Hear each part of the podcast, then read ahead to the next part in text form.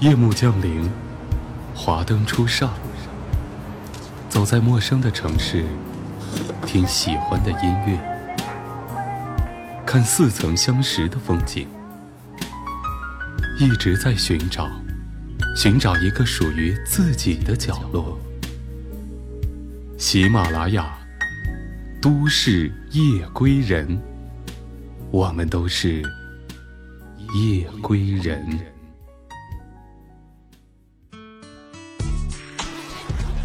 一个大大的背包，一台心爱的相机，一颗想走就走的心。旅行从来不是说说而已。Voice Club 旅行专栏，闭上眼睛，跟我走吧。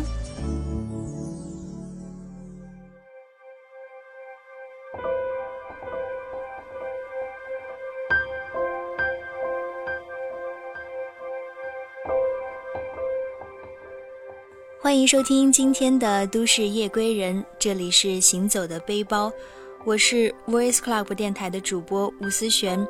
本节目由喜马拉雅网和 Voice Club 电台联合制作。今天我们要去的地方是越南。阵阵晚风吹动着松涛，吹响着风铃声如天籁。站在这城市的寂静处，让一切喧嚣走只有青山藏在白云间，蝴蝶自由穿行在清涧。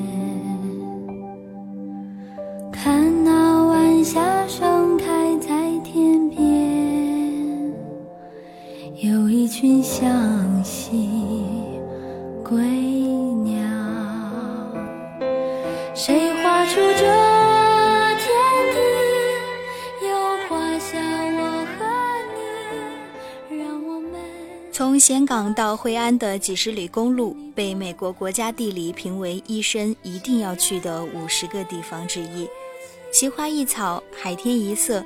路西边美森谷地更像是越南版的吴哥窟，沿途美景令人不忍眨眼。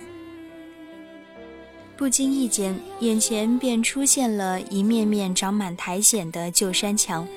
传说中的越南丽江、越南嬉皮之城惠安到了。惠安的白天似乎永远定格在下午两三点，因为街上基本没人，人都在店里喝咖啡和果汁。一到傍晚就不同了，随着当地特产手工灯笼的全程亮起，这里似乎玩起了川剧变脸，所有的人都冒了出来。衣服店、餐馆、咖啡店，还有酒吧，到处人声鼎沸，基本都是世界各地来的旅行者。如果走累了、逛饿了，惠安的代表食物 k a l o 和 White Rose 会让你胃口大开。前者类似于拌面，后者基本等于粤菜的虾饺，但形如白玫瑰，蘸着鱼露，色香味俱全。当然，这里的白天也不会让你觉得死气沉沉，因为有一道亮丽风景的存在，那就是身着奥黛的惠安姑娘们。作为越南的国服，奥黛的发祥地，这里有着全越南乃至世界都闻名的裁缝店，多半分布在旧城外的新城区。无论是当地的奥黛，还是高雅的晚礼服，三四十美元一件就完全拿得出手。量好尺寸，进城转一圈，三四个小时后回来就可以上身了。此外，丝巾、手帕、丝质的睡袋、灯笼以及各种草编鞋帽都非常的物美价廉。相聚又分离，总是走在漫长。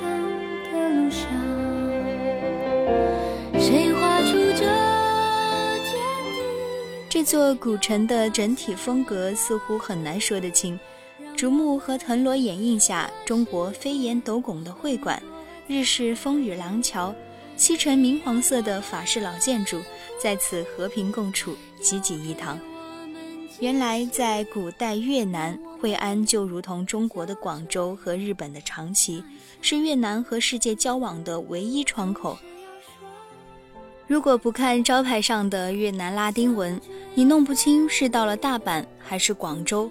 亦或是被时光机送到了19世纪的法国马赛。法国当代著名女小说家杜拉斯笔下的少女，最终没有鼓起勇气和她的中国情人私奔。若他们真选择了私奔，这里无疑是二人都可以此心安处是吾乡的绝佳选择。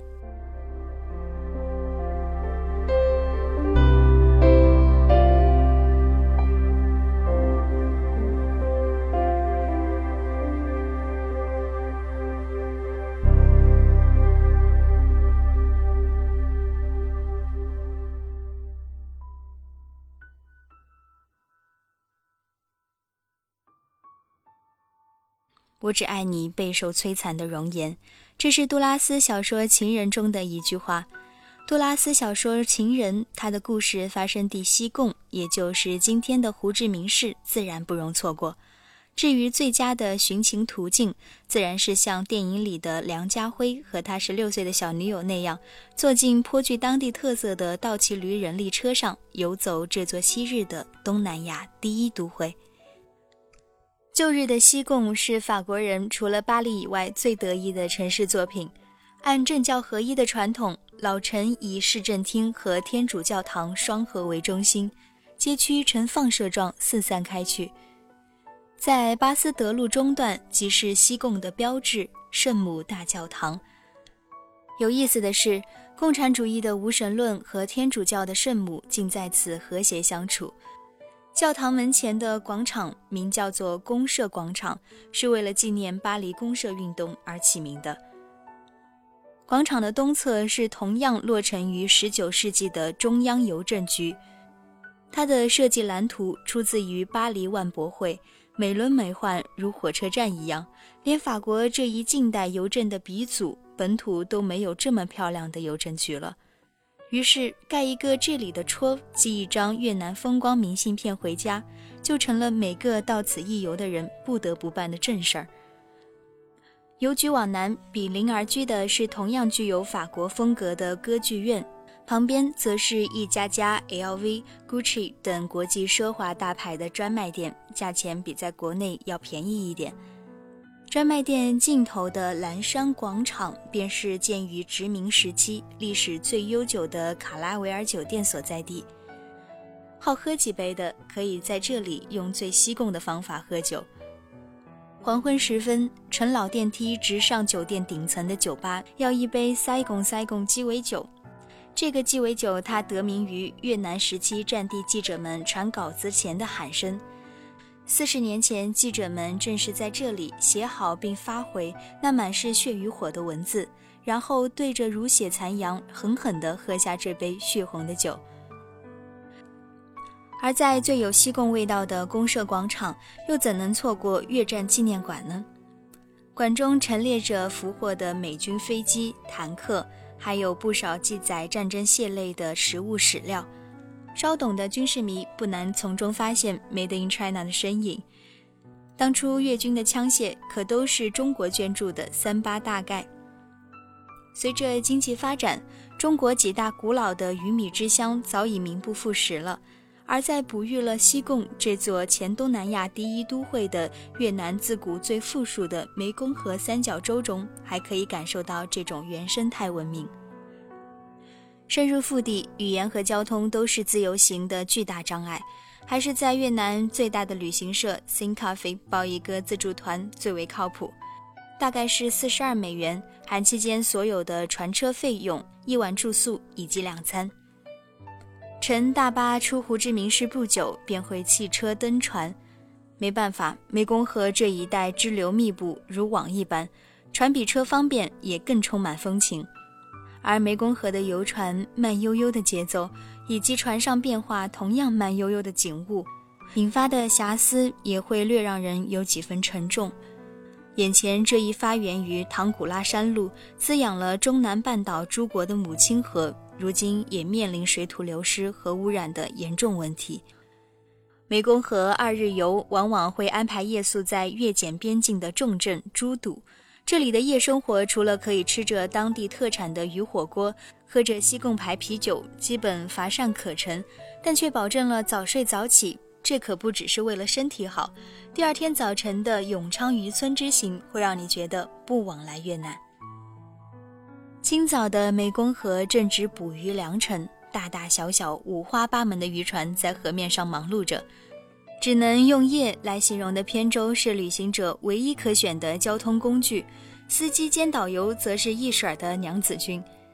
热情能干、衣着鲜艳的当地船娘，由于长期运动，身材都极其健美。坐在船头和船娘的谈笑间，不经意就会发现，岸边和水上一间间船屋已被甩在后面，而身旁其他的扁舟则迎着朝阳，在苇丛中百舸争流，实在给力。有一些船娘也是不载客的，只管在游船中穿梭，售卖水果、蜂蜜以及当地烤鱼等食物。买卖熟练的如履平地，其实看似平静的河沟下面却是深达几十米，所以初来乍到还是多加小心为妙。而河上的浮动渔场是非常值得一看的，这里养着湄公河深处支流特有的品种。弃舟登船后，则会惊奇地发现这个永昌村落不寻常，居住的都是古老的占婆族原住民。他们在强盛的时候曾是半个中南半岛的主人，但两个世纪前亡国后神秘消失了，一部分便隐居至此。难怪这里村民民俗奇特，长相也和越南的多数民族金族迥异，五官更为凹凸有致。包着头巾的姑娘们在织机上认着蜡染的布料，每件漂亮的成品仅几美元，到了机场免税店可就翻番数倍了。漂亮的小姑娘们则包围着游客，叫卖着土产的蜂蜜蛋糕，让你不忍拂袖而去。